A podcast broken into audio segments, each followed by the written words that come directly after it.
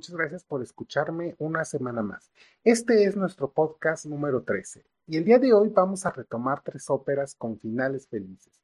Ya hemos platicado en las últimas semanas de algunas óperas bastante trágicas y sangrientas, incluso una con tintes homoeróticos. Y ahora que hablamos de óperas trágicas y sangrientas, el día 10 de julio vi la retransmisión de la ópera Tosca que hizo el Teatro Real en YouTube con Sondra Robanovsky cantando el papel de Tosca, Joseph Calleja cantando Mario Cavaradossi y Marcelo Álvarez cantando el papel del más malo de todos, de Scarpia, y me pareció maravillosa. Yo se la recomiendo mucho, aún sigue en YouTube. De hecho, en esa producción van a ver que Sondra visó el área de Visidarte.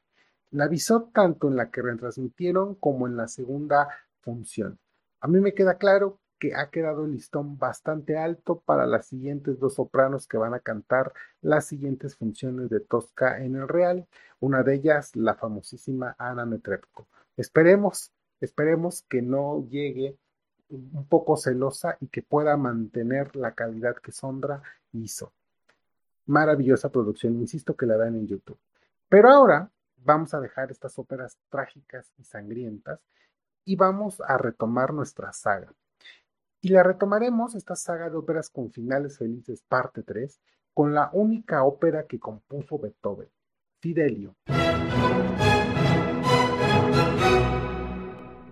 El famosísimo y gran Beethoven solo compuso esta ópera de Fidelio, y musicalmente es monumental como todo lo que hizo Beethoven. Esta ópera fue estrenada en 1805 en Viena. Schikaneder lo contrató para escribir una ópera para su teatro. Schikaneder fue el que en 1791 le escribió a Mozart el libreto de la flauta mágica y él mismo interpretó al primer papagino.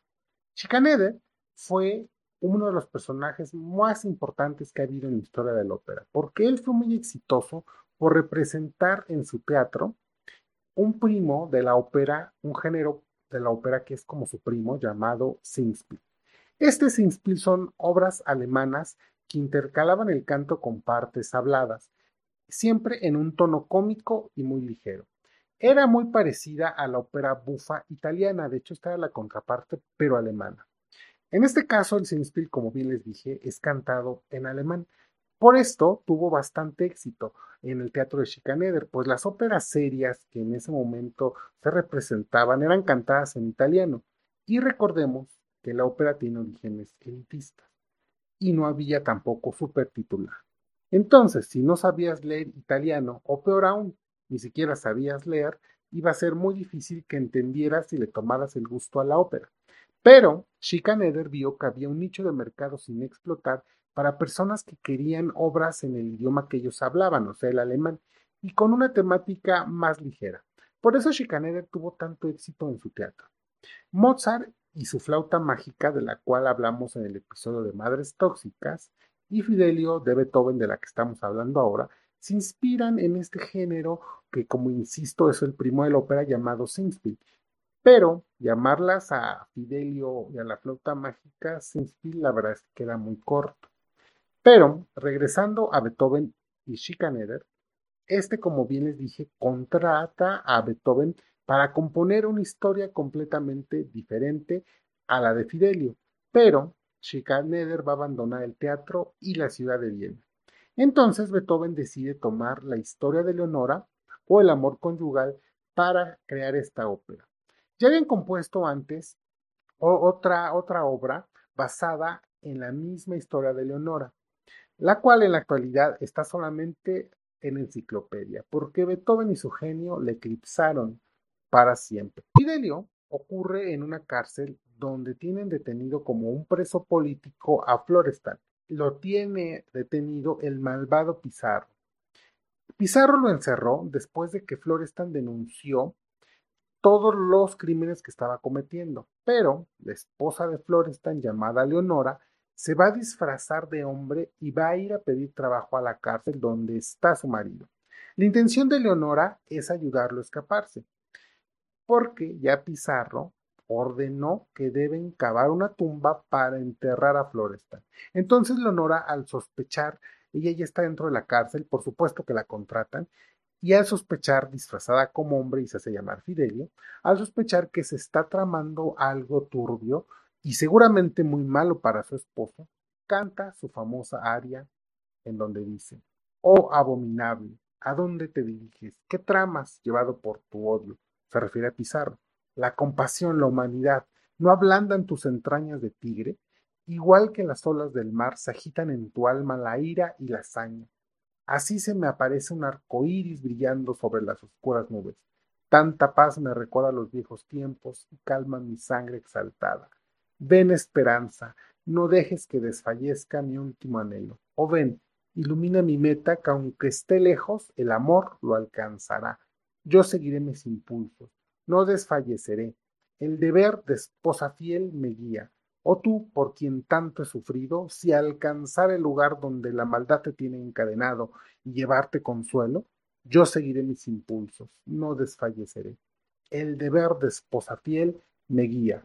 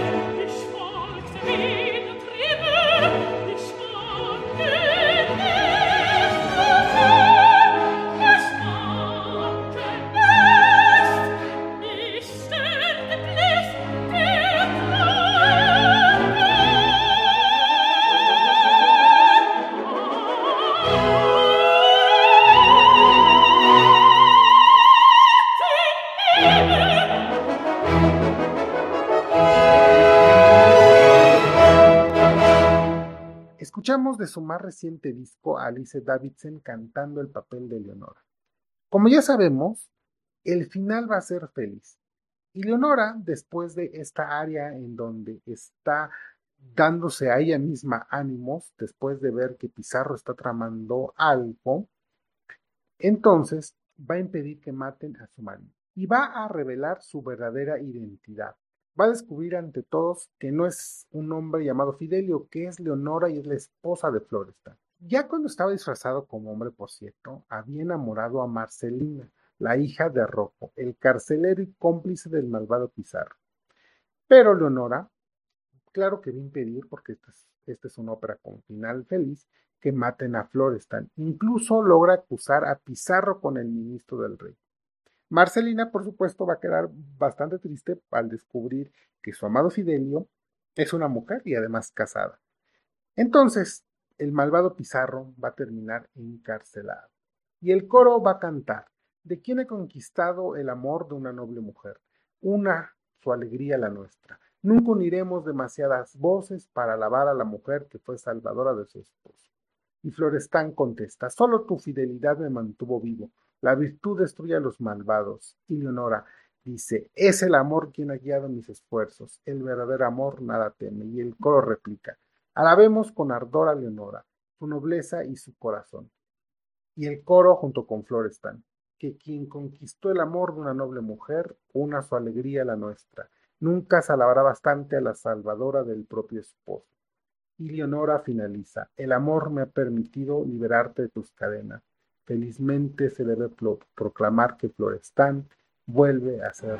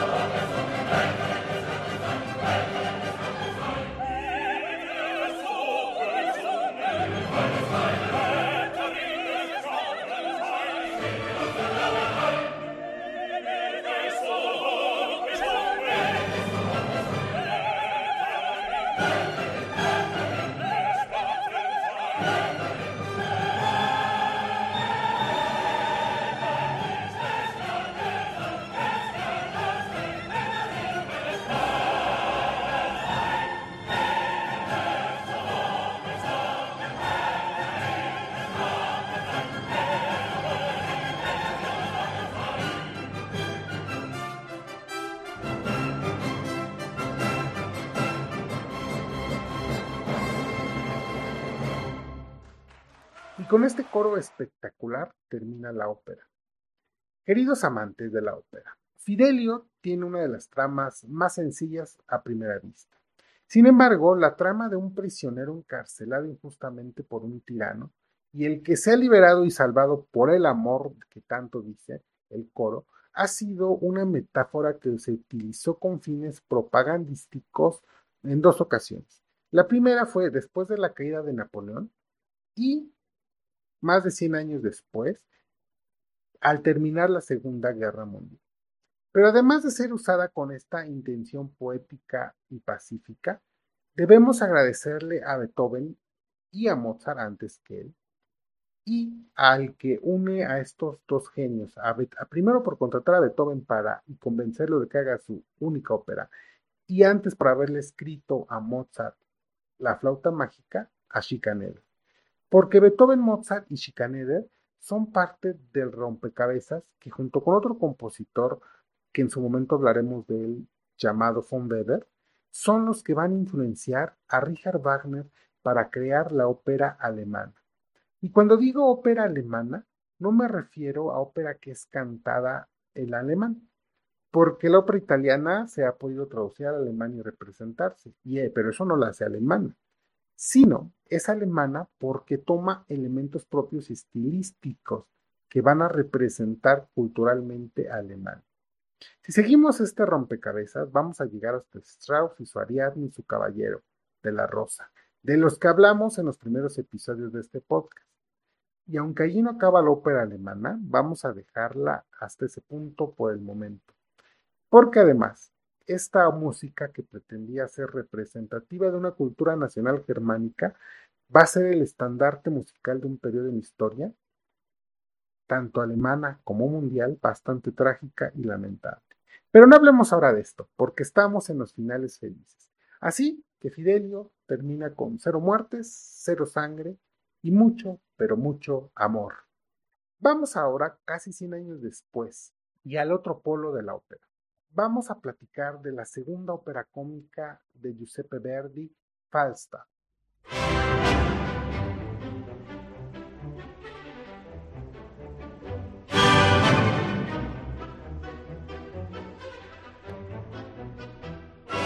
Verdi hizo 28 óperas y no me canso de repetirles eso y es casi casi pregunta de examen. ¿Cuántas óperas compuso Verdi? 28. Y no me cansaré de repetir esta pregunta de examen porque Verdi, como se los he dicho muchas veces, es uno de los obligados en la ópera. Pero Verdi llegó al estrellato con su tercera ópera que fue Nabucco, curiosamente igual que Bellini y su Pirata, como les conté en el episodio anterior de Amigos y Rivales. Pero antes de Nabucco y de haber tenido este éxito apabullante, Verdi compuso para la escala en 1840 su primera ópera bufa llamada Rey por un día. Verdi apenas tenía 27 años, porque él nació el 10 de octubre de 1813. Verdi era Libra. Y sí, también es pregunta de examen, tanto la fecha de nacimiento de Verdi como su signo zodiacal. Pero es pregunta de examen porque en aquella edad de 27 años resulta que Verdi ya era viudo y había enterrado a sus dos hijos. Tuvo éxito moderado con su primera ópera Oberto, pero justo cuando por fin alcanzaba el éxito en Milán, muere su familia entera y queda completamente solo. Ya cuando parecía, imaginen ustedes, ya parecía que iba despegando, estrena su primera ópera bufa y además de la muerte de toda su familia, o sea, toda, sus dos hijos y su esposa, su primera ópera bufa fracasa. No gusta simplemente al público. Entonces súmenle, insisto, este fracaso, el que había enterrado a su familia, y su ópera es cancelada. Todo esto cuando apenas Verdi tenía 27 años. Por eso, con mucho esfuerzo, lo convencen de componer Nabucco. Ya con esta ópera, que por supuesto que todos sabemos qué pasó con Nabucco, y es que a partir de ahí comienza a subir como espuma verde. Con esta ópera inician los años de Galera, donde va a componer 17 óperas en solo 12 años. O sea, más de la mitad de su obra operística en los primeros 12 años de su estrellato. Entonces, recapitulemos. En 1840 compone su primera ópera bufa. En 1842 triunfa con Nabucco. Y tan solo 11 años después de su primer fracaso, va a componer al hilo Rigoletto en el 51, Trovador en el 53 y en ese mismo año Traviata. Ya con estas tres óperas, cualquier compositor habría pasado a la historia y vivido de sus rentas por siempre, nada más de esas tres óperas tan famosas y tan gustadas desde su estreno. Pero Verdi sigue componiendo éxito tras éxito, hasta que llegamos a Don Carlo en 1867. Les hablé de ella en Amigas y Rivales y aquel Don Fatale de la Éboli. En 1871 compone Aida y Verdi se retira después de Aida de 1871. Ya tenía 26 óperas, una finca en Santa Ágata muy rentable y mucho, pero mucho dinero, porque Verdi era rico, rico, rico. Pero en 1887, 16 años después de su Aida, Arrigo Boito y Ricordi le hacen manita de puerco y lo convencen de componer Otelo. Verdi amaba a Shakespeare. Su Macbeth había tenido éxito. Entonces, 16 años después, el gran maestro Verdi vuelve a triunfar con esa superópera y mega obra. Parecía que el tiempo no había pasado. Estaba en su mejor condición como compositor y tenía 74 años. Y yo les estoy contando todo esto porque justamente en 1893, cuando ya tenía 80 años, y con la ayuda nuevamente de Boito, como libretista, compone su segunda ópera bufa y la que será su última obra. Falstaff, basado en, las alegres comadres de Windsor de Shakespeare, la compone 47 años después del Rey por un día y ese estrepitoso fracaso que fue. Y decide componer esta ópera bufa a los 80 años de edad para descansar de los dramas justamente y de la sangre. Ella, él decía que había masacrado a tantos héroes y heroínas, que tenía derecho a descansar un poco y a reír. Él decía que tenía derecho a reír con una ópera bufa. Y con esta va a cerrar el legado. Una ópera sin muertes, ni suicidios, ni asesinatos, con un final muy feliz y muy divertido. Falstaff es el clásico hombre mayor, rabo verde, que quiere seducir a dos señoras adineradas, las quiere seducir por su dinero. Estas señoras son Alice Ford y la señora Macbeth, pero ellas se dan cuenta que, que Falstaff les mandó a cada una una carta idéntica. Entonces descubren que las está pretendiendo al mismo tiempo. Así que ellas deciden aliarse para jugarle una broma y escarmentar al hombre rabo verde. Como vemos, regresamos a esos elementos de la ópera bufa donde el señor mayor y divinidoso va a ser burlado mediante un juego de disfraces y enredos. Pero, para que esto sea una ópera bufa, pues nos falta otro elemento, que es la pareja de enamorados. En este caso es el joven Fenton y Naneta. Entonces, esta, esta pareja de enamorados ocurre de manera paralela a la trama. Entonces el pobre Falstaff termina lanzado al agua. Después, incluso después de que lo lanzan al agua en una situación bastante graciosa, va a terminar engañado porque resulta que todos van a montar una escena con brujas, hadas y duendes. Lo van a espantar para que confiese sus triquiñuelas. Yo les insisto que quizá cuando cuento estos detalles de organizar una farsa, de que termine el agua, de disfraces, parece absurda. Y lo es, pero es que ese es el chiste de una ópera bufa. Reírnos de la farsa que estamos viendo y de las escenas cómicas que generan.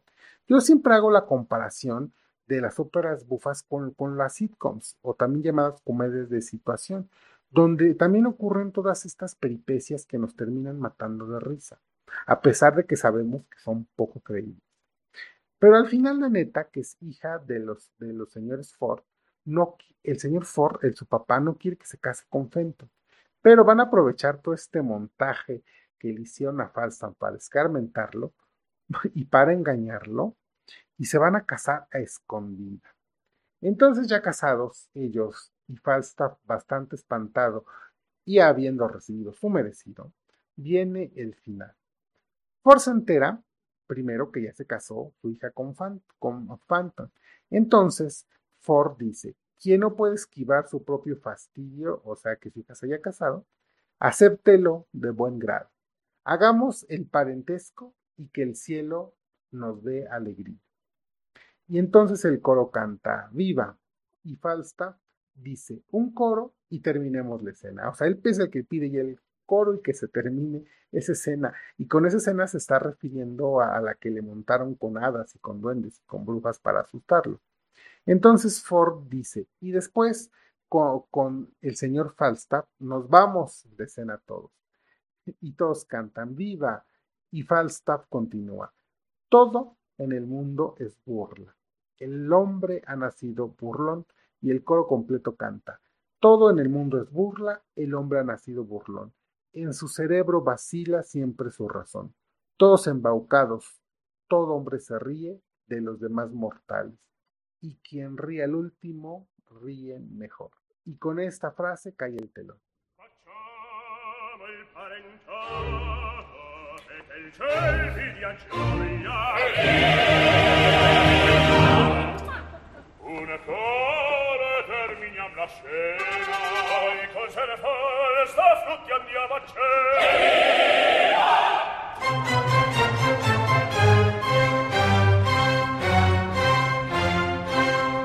Tutto nel mondo è burla l'uomo è nato burlone, burlone, burlone, tondo è nato l'uomo è nato burlone, è nato burlone, burlone, burlone, tondo è nato l'uomo è nato è nato burlone, burlone, burlone, tondo è nato burlone, è nato burlone, burlone, burlone, tondo è nato burlone, burlone, burlone,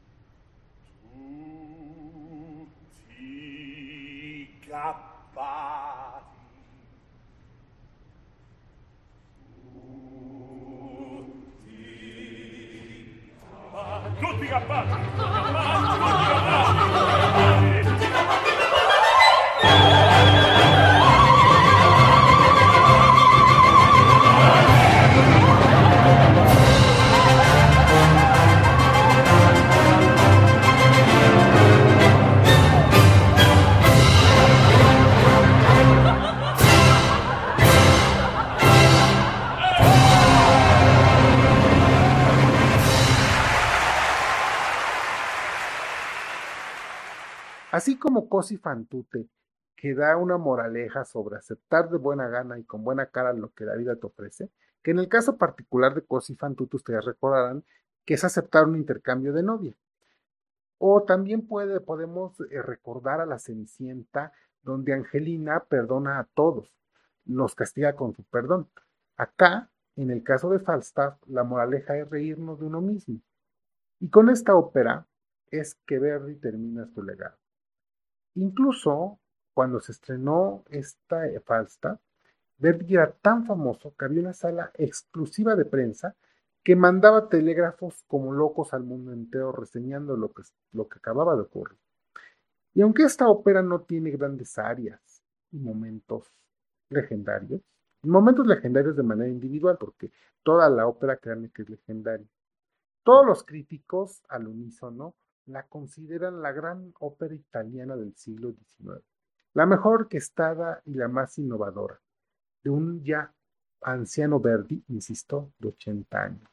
Pero, para nuestro tercer y último ejemplo de ópera con finales felices, vamos con otro genio 100 años antes de Falstaff.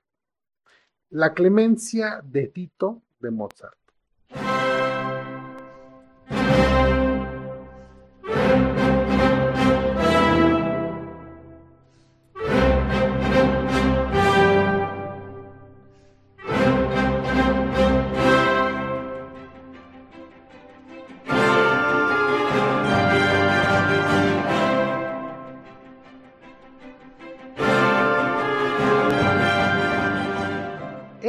1791 y Mozart estaba componiendo la flauta mágica, cuando le ofrecieron mucho, pero mucho dinero por componer una ópera para festejar la coronación de Leopoldo II, rey de Bohemia.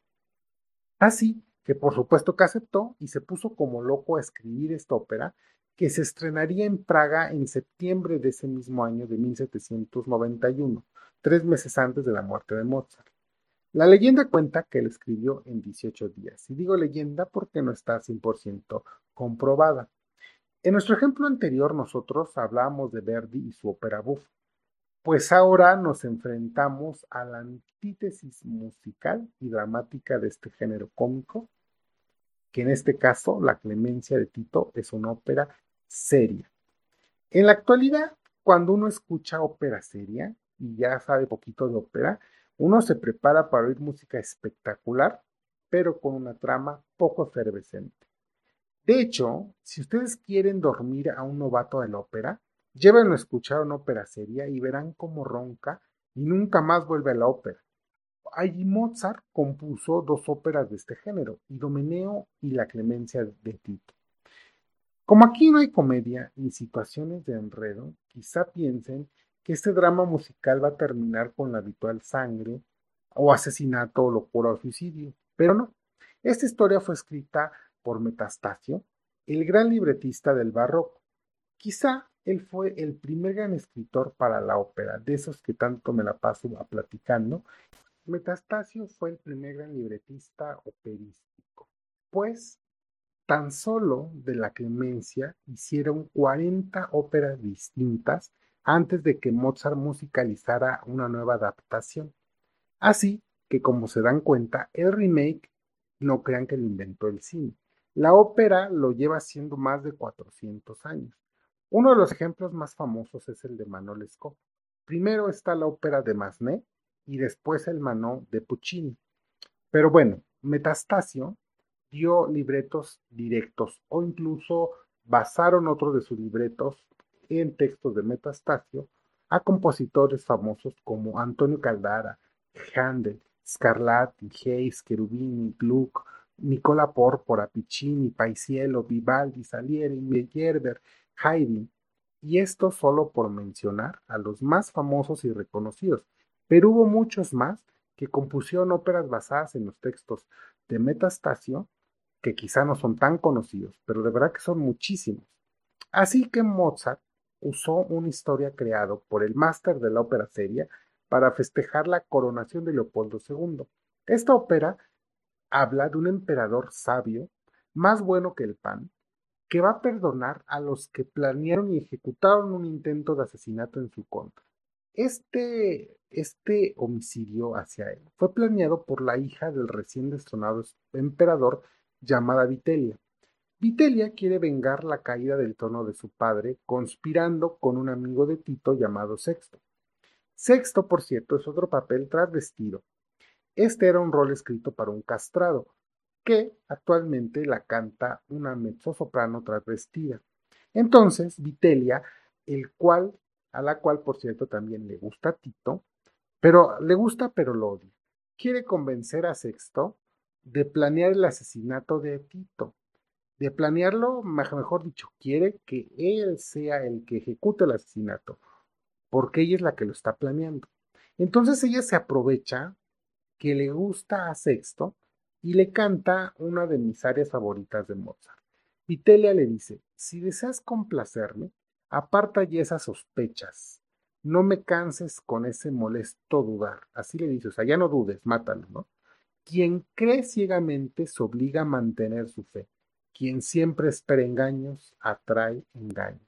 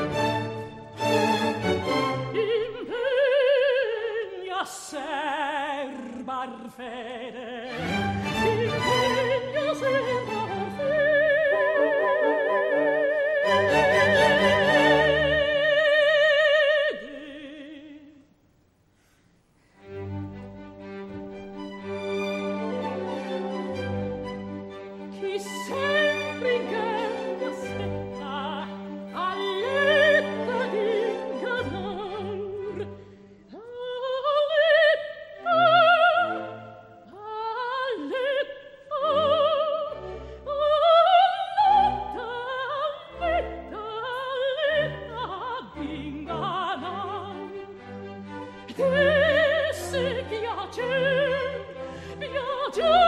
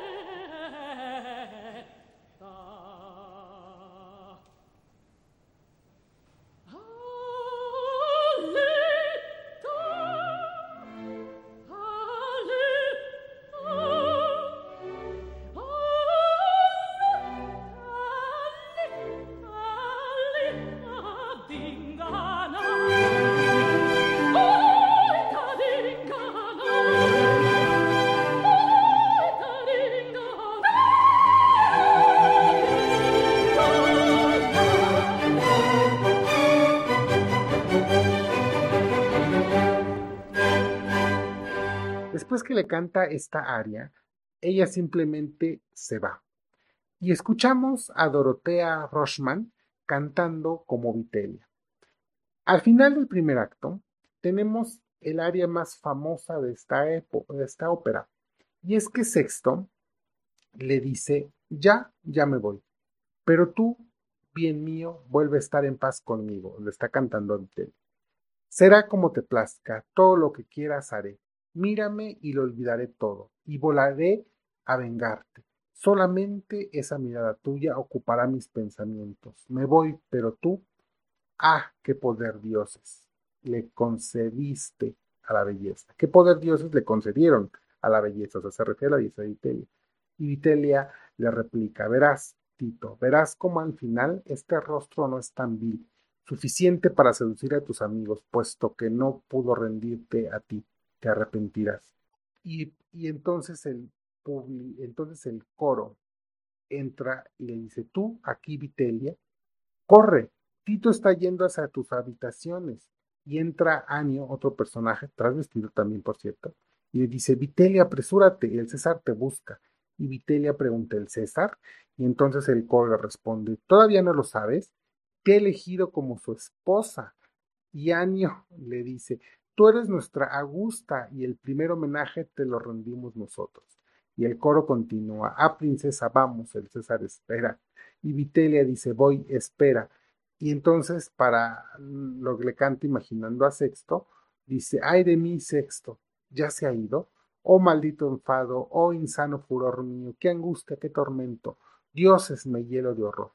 Y es que ella creía que Tito se casaría con Servila, Servila es hermana de Sexto, pero lo que ella no sabe es que Anio, amigo de Tito, le confiesa que a él le gusta Servila. Y como les digo que Tito es más bueno que el pan, desiste de casarse con ella para que, para que Servila se quede con Anio y entonces elige a Vitelia para que sea su reina. Entonces, Sexto no es detenido a tiempo e incendia el Capitolio. Y el acto, el primer acto, va a terminar con todos tristes por la muerte del emperador. Pero como esta es una ópera con final feliz, resulta que Tito no estaba muerto, está vivito y coleando. Pero, como les adelanté, va a perdonar a Vitelio, y va a perdonar a Vitelio y va a perdonar a Sexto. Aunque, antes de, aunque ya cuando los perdona, Vitelia le confiesa que ella es la autor intelectual del crimen y aún así la va a perdonar. Ya para el final de esta ópera, que insisto es una ópera feliz, Sexto le dice, tú realmente me absuelves a gusto, pero no me absuelve mi corazón que llorará el error mientras dure mi vida. Y Tito le responde, el verdadero arrepentimiento del que tú eres capaz vale más que la verdadera y constante lealtad. Y entonces Vitelia, Servila y Anio cantan juntos. Oh generoso, oh grande, ¿quién podría alcanzar tanta virtud? Su excelsa bondad hace brotar de mis ojos el llanto. Y el coro, excepto Tito, canta eternos dioses, velen sus sagrados días, conserven la felicidad de Roma, preservándolo a él. Y Tito ahora canta, truncad, eternos dioses, trunquen mi vida, si llega un día en que el bien de Roma no sea mi primera preocupación, y el coro continuó cantando, Eternos dioses, velen sus sagrados días, conserven la felicidad de Roma, preservándolo a él. Y aquí termina la ópera. Como yo les dije, fue una ópera para festejar una coronación, Por eso retrata un emperador preocupado por el bienestar de su pueblo, siendo sabio y clemente, casi casi como un santo. Entonces ya vemos que sangre muy poca, porque hubo heridos en el incendio, sí, por eso muy poca sangre. Muertes, por lo menos ninguna en escena. Y como esta no es una ópera verista, si murieron personas en el incendio, pues no importa, porque aquí son los reyes y su corte son los que retrata el libreto. Ya si hubieran existido hipster en aquella época, habrían acusado a Mozart de, de hacer un fanservice, de participar en el mainstream operístico y de hacer productos para las masas poco originales. Pero estarían nuevamente equivocados esos hipsters, porque Mozart era un freelance y un compositor alternativo que no tenía un mecenas fijo que le pagara mensualidad para crearle música para su corte. Si Mozart no aceptara estos encargos, habría sido imposible que él pudiera vivir, comer, y entonces nosotros no tendríamos toda la obra que nos dejó. De hecho, se dice que esta ópera no fue del agrado de los reyes, más que se dice se cree, porque la consideraban muy alemana. Según ellos, lo que querían era algo un poco más italiano. Y nuevamente no hablo del idioma, porque esta ópera está cantada en italiano, estoy hablando del estilo musical. Sin embargo, aunque Mozart, insisto que es uno de los precursores de lo que será la ópera alemana, aún falta medio siglo para que los cambios geopolíticos logren ser la incubadora perfecta para que nazca la ópera verdaderamente alemana. Por lo pronto, disfruten la clemencia de Tito en YouTube. Y nuevamente, mi dealer operístico, Operavisión, es quien tiene una producción muy interesante de la Ópera Nacional de Bergen en Noruega. Aunque también esta y todas las óperas que el día de hoy platicamos están en las plataformas de música de su elección en YouTube. Pero lo único con lo que me despido esta semana en nuestro capítulo número 13 es que por favor escuchen y vean mucha, mucha ópera. Hasta la siguiente semana.